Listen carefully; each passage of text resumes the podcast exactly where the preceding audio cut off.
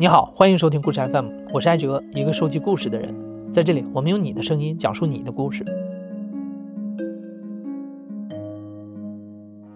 很多小伙伴可能还记得啊，在两个多月前，我们举办了一次灵异体验接龙的直播，很多小伙伴都在直播间里跟我们分享了他们的真实灵异体验。我们一起度过了一个刺激的、让人脊背发凉的夜晚。但是也有很多朋友表示，因为时间问题啊，他们没能来到直播间，所以想听一听那天故事。为了满足大家的要求呢，今年这个万圣节特辑的第一故事呢，就是当时在直播间里最受大家欢迎的灵异体验。另外也感谢参与直播和给我们投稿的热心听众们，因为有你们，我们这个系列才得以延续下去。那废话不多说，让我们一起进入今天的第一幕——深圳大酒店。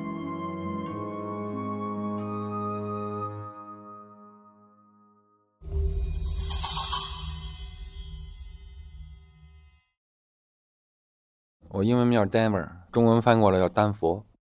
事情发生在一九九一年的七八月份，具体时间记不清楚了。我们家人安排我去深圳，给我安排这个酒店去工作。这酒店开业还挺知名的，因为当时开业的时候请了周润发、玛利亚、关之琳等等香港的一些明星，包括那个比如在深圳演出，像林忆莲那个到深圳演出开演唱会的时候，他也下榻的是这个酒店。这个在试营业的这段时间的里边呢，就是在十八层，这层就出现了几个灵异的事件。当时我那天晚上值值夜班的时候呢，我就说去每个楼层要巡楼嘛，巡楼巡到十八层的时候呢，这个电梯一开啊，就是一个服务台，服务台这块就服务员站在这个服务台后边。然后呢，我这个这个服务员说说操作间里有人哭，有男孩子哭声。我行，我我我就去直接就就走去操作间，我就直接拧开一开，里边没有人嘛。我当时认为肯定是哪个保安员啊，或者哪个小孩故意吓他呢。其实我忽略了当时的走火通道是锁着的，这个楼只要上来只能走电梯上来。我当时没有意识到，你知道吗？我以为是谁给他捣乱，然后走了呢，你知道吗？然后我就下了电梯了，然后呢，我就让按这个在服务台给别的楼层服务员打电话，给他调到了十八层，也就两个女孩看这层，我就下了办公室了。到办公室没走多长时间，就新调过来女孩给我打电话，说真的有男孩子哭声。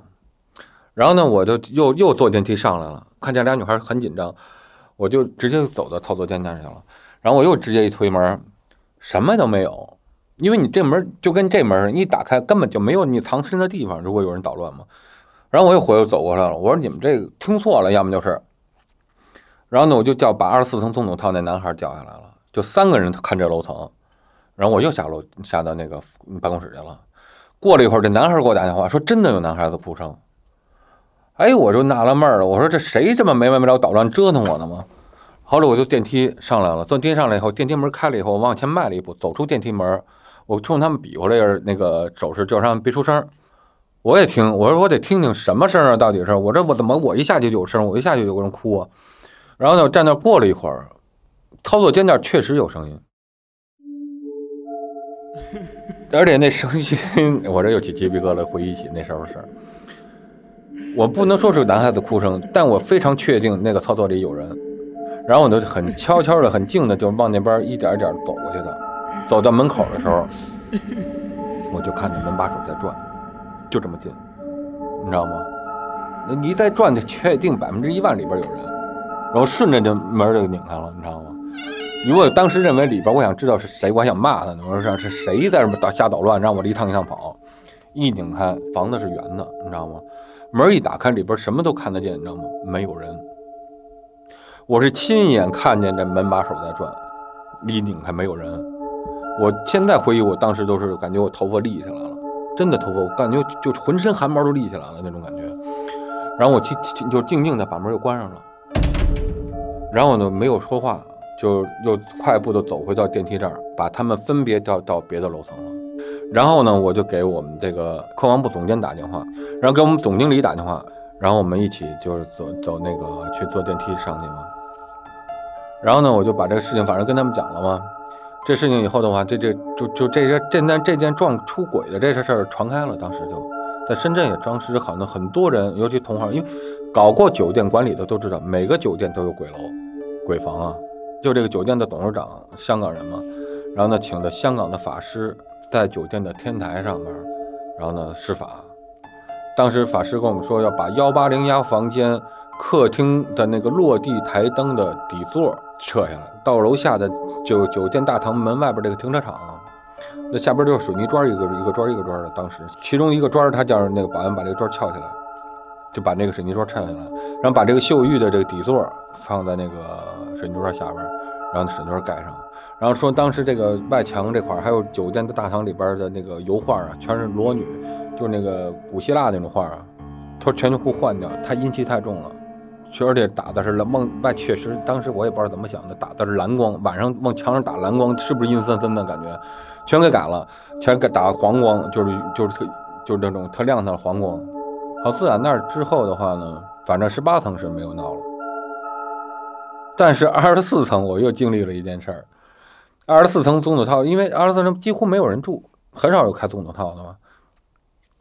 然后我跟那个二十四层那男孩，我巡又轮到我巡夜的时候，我们俩就坐在电梯间门前面的地毯上，这聊天的时候呢，我们就听见走那个走火通道那块儿有脚步声过来。我们俩是不是保安巡夜呀？然后听见脚步声嘛，蹭擦蹭擦，这人还瘸了。听着脚步声越来越近，就马上要走到我们能看视觉能看到的地方了嘛。然后我们俩就同时互相看了一眼，我们俩就站着站起来，就走到这边来看这谁呀？没人。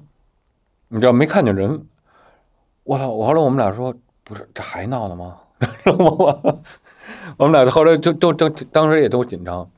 后来曾经我在工程部那儿聊天我说这个楼是不是死过人呢？以前他说以前施工的时候，在十八楼摔过摔死过一个男孩工工人男孩后来我想，这工人是不是脚摔伤了呀？就死的时候的脚也是伤的，要不是走走路一瘸一拐的。但这个我就自己想啊。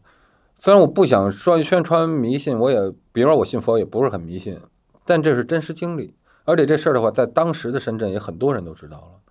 你说这个解释科学目前解释不通，也许将来科学会解释得通，这就不知道了。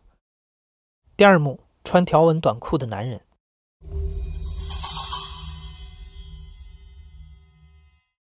我是肥肥，来自成都，今年三十九岁。故事发生在二零一零年的秋天，当时我在前男友家过夜，他的父亲在他初中时就出车祸身亡了，她和她的妈妈、妹妹住在一起。前男友的卧室不大，大概就是十五平米左右，他的床是紧贴着墙壁放着的。当时是睡到半夜，我就突然惊醒了，我就看见一个穿着。白色背心、条纹短裤的中年男人，那个白色背心是八零后的爸爸们最爱穿的那一款。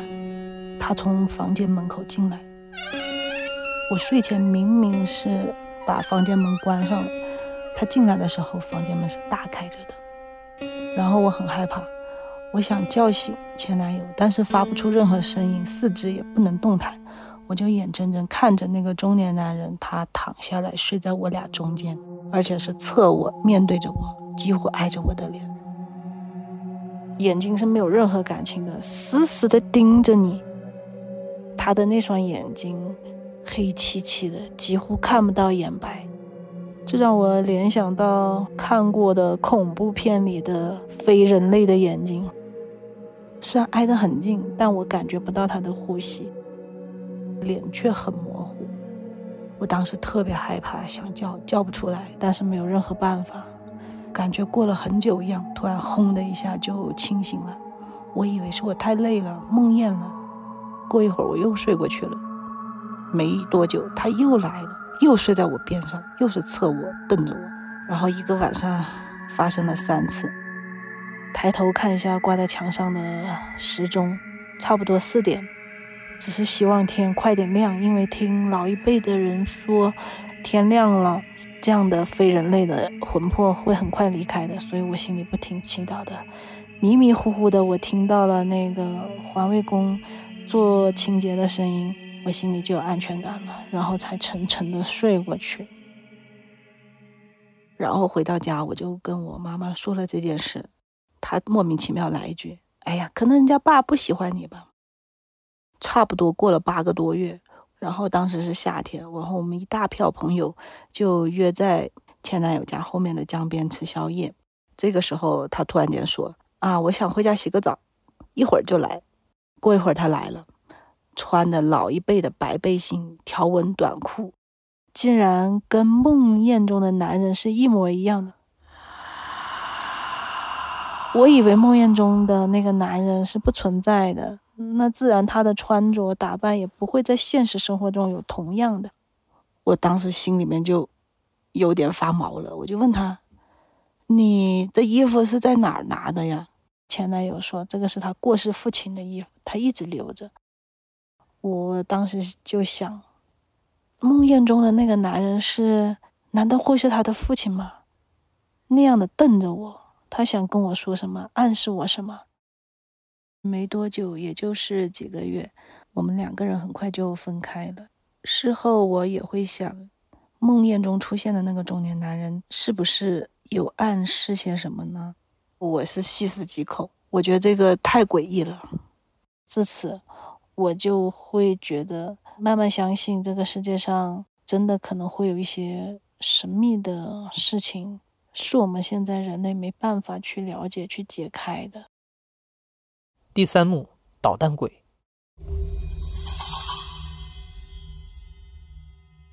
我叫琥珀，来自上海，现在是一名外企职员。事情是发生在我在加拿大留学的时候。我留学的那一个城市是一个叫做 c a n l o o p s 的小城镇，它位于哥伦比亚省落基山脉的旁边。那时候是二零零八年的冬天，我住在一户当地的加拿大的家庭里边，房东呢是一对中年夫妻，还有他们的两个儿子。那天晚上呢，我是吃过饭、洗完澡，然后正在做作业，大概十点钟左右的样子，还没有到我平时睡觉的时间。但是突然间呢，我就感觉非常的困，就立刻关灯，躺倒在了床上。但是我眼睛闭起来之后，却觉得房间怎么还是亮亮的，就是眼前不是那种纯黑的感觉，所以我就用了最后的一点力气，然后睁了下眼睛，发现原来是房间里那台电视机在发光。当时它发出的光是中等强度的吧，也没有非常的亮，然后是没有画面的，灰灰白白的。这是一台很小很老的电视机，就像是我们。中国第一批彩色电视机那种感觉，它放在这个五斗橱的上边，也就是我一抬眼就能看见它。当时我是觉得可能这个电视机是坏了吧，就一下子睡着了。感觉是睡了一段时间，我突然就是被窗外这个狂风怒吼，还有很凶很凶的狗叫声吵醒，声音非常的大，就好像这些狗是碰到了很凶险的什么事情一样。同时心里也是小小的担心了一下我的房东，因为我的房东是一个睡眠很浅的人，估计我的房东是又要失眠了。第二天的早上，然后就突然想起就是昨天电视机发亮了这件事情，所以就跑去查看了一下，然后我就一下子愣住了，因为我发现电视机根本就没有插插头。当时候我是觉得毛骨悚然，我也仔细的回想了一下。因为我的房间插头是很少的，然后我平时又不喜欢看这台很老旧的电视，所以我的确是很早就把这个插头给拔掉了。然后我就跑去问我的房东，我说：“昨天晚上你睡得好吗？我听到外面的风声也很大，然后还有超级凶的狗叫声。”房东说：“没有啊，昨天很安静，他没有被任何的声音吵醒。”这件事情就是自己就安慰自己，然后可能我因为昨天实在是太困了，所以看错了也记错了，也可能是我梦里面听到了很吵的声音，然后这件事情也就被我慢慢的淡忘了。但是过了一两个月之后，一模一样的事情又再次发生了，而且这一次我是很确定的、有意识的、特地的去看了它，它真的在发光。那当时候我是真的有点害怕了，我现在讲起来有点 汗毛竖立这种感觉。当时我有想过要和房东聊一下这件事情，但也不知道怎么开口，总感觉和对方说你的房子里发生了这么奇怪、有点灵异的事情不太礼貌。思考之后，只是很简单的和房东说，我希望在五斗橱上放一些其他的东西，所以这件事情也就算结束了。但其实，在这个房东家还发生过另外一件奇怪的事。呃，这件事情是发生在我房东的小儿子身上。这个男孩大概是十来岁左右吧。有一次呢，我是在厨房，可能在洗碗之类的。然后我从眼角的余光看见他从自己的卧室里面走出来，就抬头想要打一个招呼。看他的那一瞬间呢，我就看见他身后还有另外一个男孩。这个男孩和他的高度一般。但是发型完全不一样。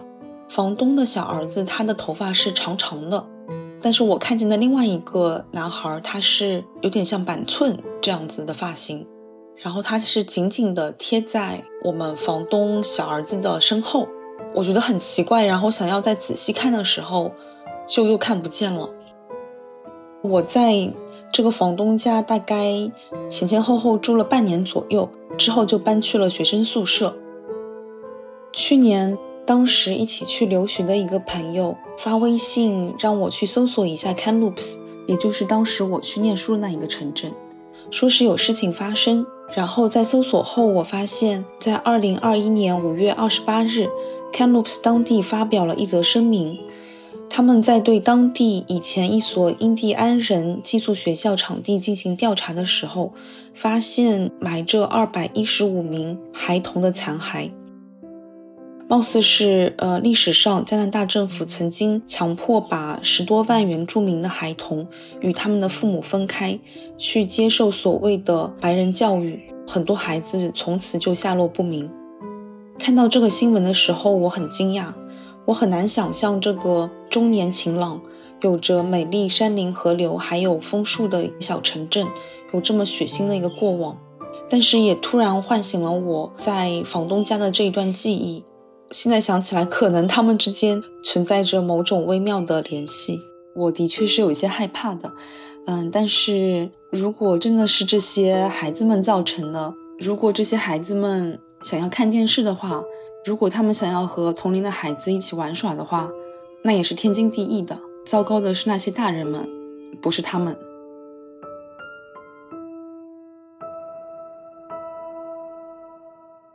第四幕。梦中的女孩。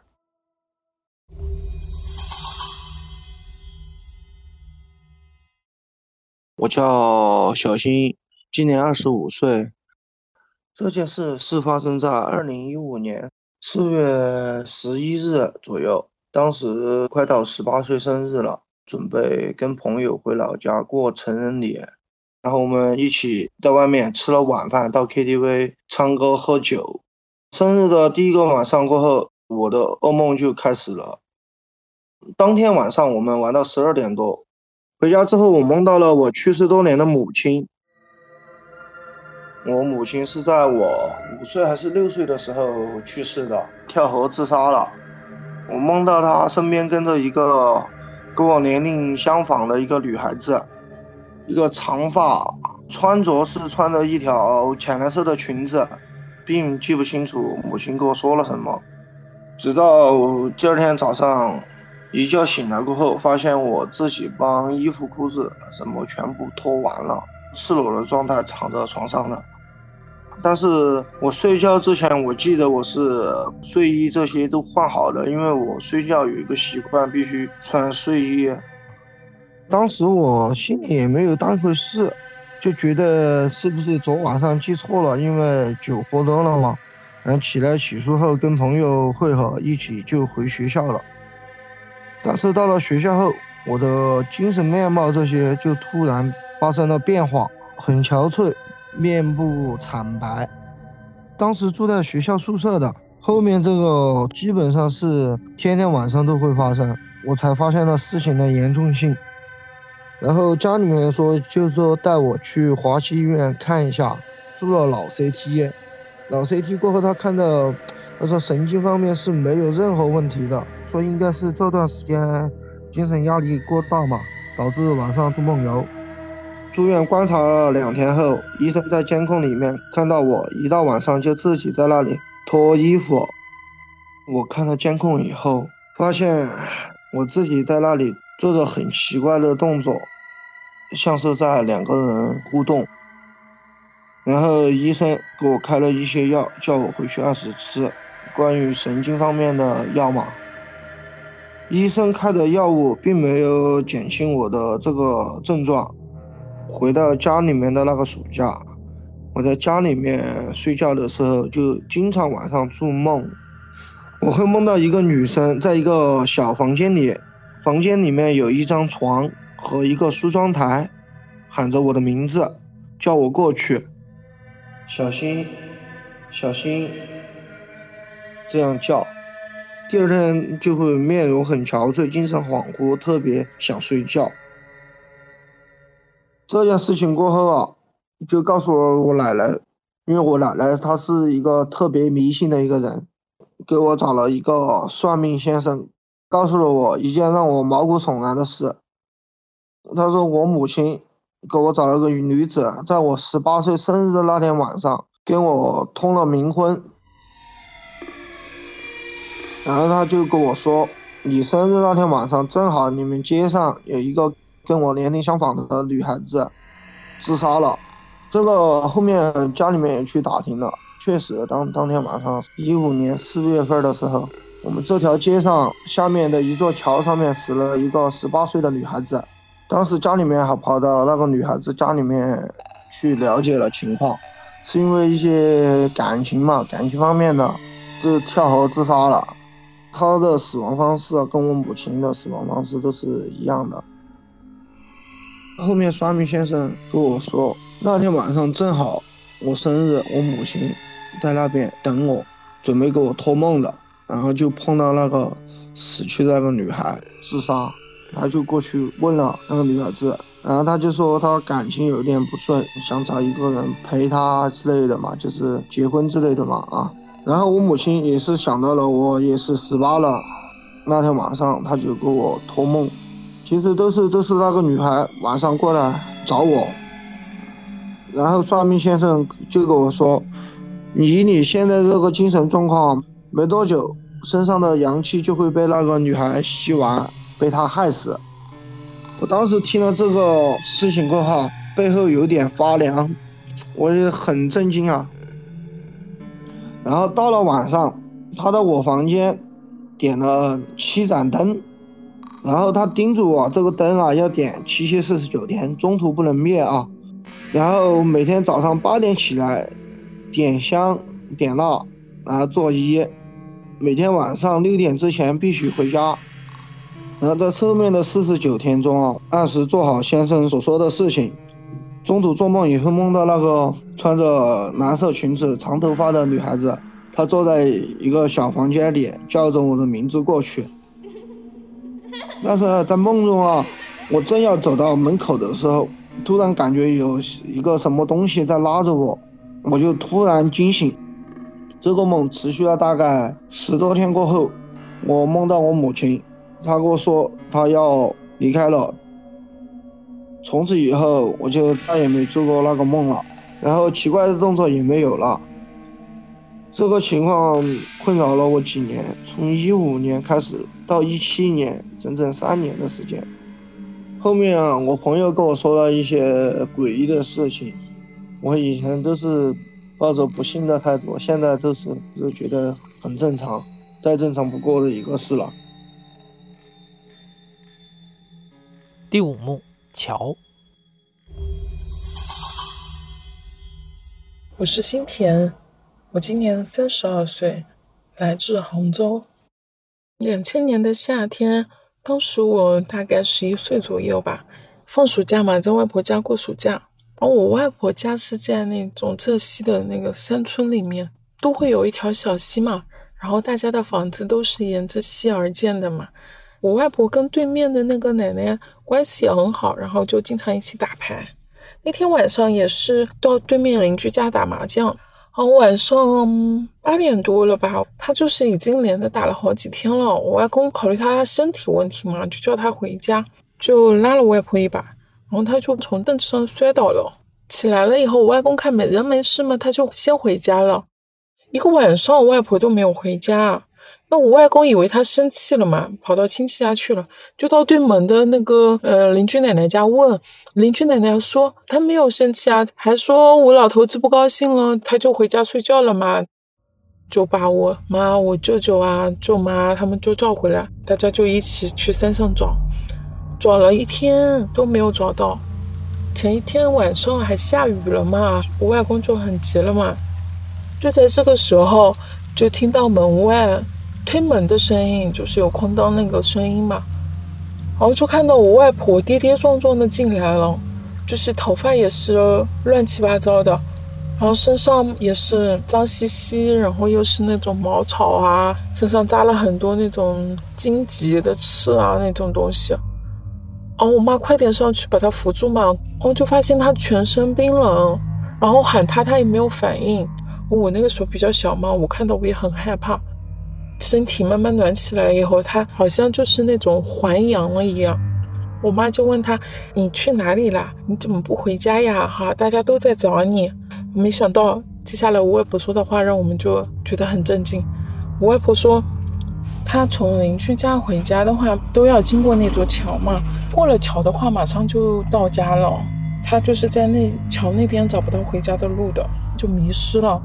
开始意识模糊啊，然后一直说他上楼上不去，然后后来我们又问他，那你现在怎么就知道找回来了呢？他就是看到我舅舅家那个路灯点着，然后他就往前走，往前走，再走回来。我们就猜嘛，猜他是不是自己往山上走，其实他都不知道了嘛，他已经没有意识了，然后就在山上过了一夜。但是我们整个村里的人都去山上找遍了，也没有找到他。然后后面再到两千零二年的夏天哦，外婆他们村里有一个老奶奶嘛，不小心也是意外吧摔倒去世了。我也是在外婆家过暑假，我外婆那天还跟我们说，那个老老奶奶三七了。我外公还开玩笑对我外婆说，他以前跟你经常一起玩，三七了晚上会回来的，你要小心一点。你要是被他摸到碰到了，那就不好了。到晚上的话，就在家里放那个碟片。那天晚上还放的是个鬼故事，因为我看那个鬼片，我看看害怕了嘛，然后我就去找人，发现我外婆也不在，我就问我外公，我外婆哪去了？我外公跟我讲，他说，他说你外婆可能在外面玩吧。他说很晚了，他说你也早点睡觉好了。到第二天早上五点多的时候，我就听到我外公在楼下喊说，不好了，不好了，老太婆摔倒了。大家都赶下去，就发现我外婆躺在那个小桥下面嘛，摔下去了。那座桥的话，就是上次我外婆走丢的那座桥。那个桥才两米啊，按道理的话，你不管是走空了也好，不小心摔倒了也好，也不至于会摔成好像人摔下去翻了一个跟斗一样，就是脚是朝着那个溪流上游的嘛。然后头是在下游朝着桥这边的，然后刚好在那个桥的正中间。我小舅马上就要到家的时候，我外婆就没了。因为这些事情都是有关联，然后你又无法解释嘛，我们到现在也都无法释怀嘛，就觉得这个事情为什么会是这样子的？每次外婆出事，好像都是要经过那座桥的时候，事情才发生的。这座桥真的有问题吗？跟外婆朋友的生气真的有关系吗？有些事情你你说不清道不明。我们自己现在看到这座桥的话，我们是内心是会有一些害怕，或者说忌惮，更多的会有一些敬畏之心嘛。